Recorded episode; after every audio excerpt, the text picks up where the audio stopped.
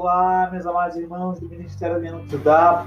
Boa tarde, ou boa noite, ou até mesmo bom dia para você que está nos assistindo.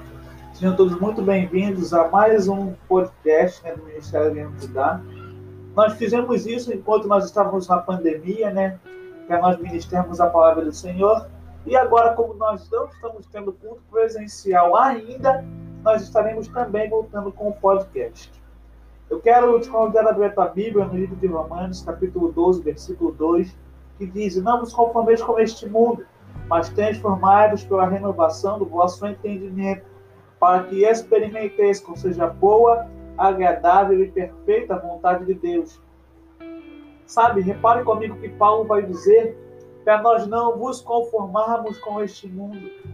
Paulo vai dizer para nós mudarmos esse mundo com o nosso entendimento. Repare que em, Paulo, na sua, em algumas epístolas, Paulo vai dizer que o povo, o povo carece por falta de conhecimento. Então, se o povo carece por falta de conhecimento, o povo não conhece a palavra de Deus. Mas agora Paulo, em Romanos 12, vai dizer que o povo já conhece. Então, se o povo conhece, o povo pode mudar o seu entendimento. O povo pode mudar o mundo. Repare também que no, na parte C do versículo vai dizer: para que experimenteis qual seja boa, agradável e perfeita vontade de Deus.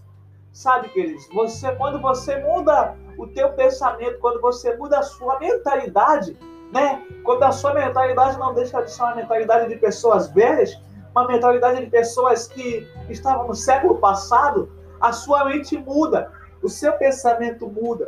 Repare também que antes, repare antes, se você não perguntar qualquer crente que é desde bastante tempo já é cristão, você vai ver qual era o seu entendimento. E agora, atualmente, você vai ver que tem um novo entendimento, porque mudaram as coisas.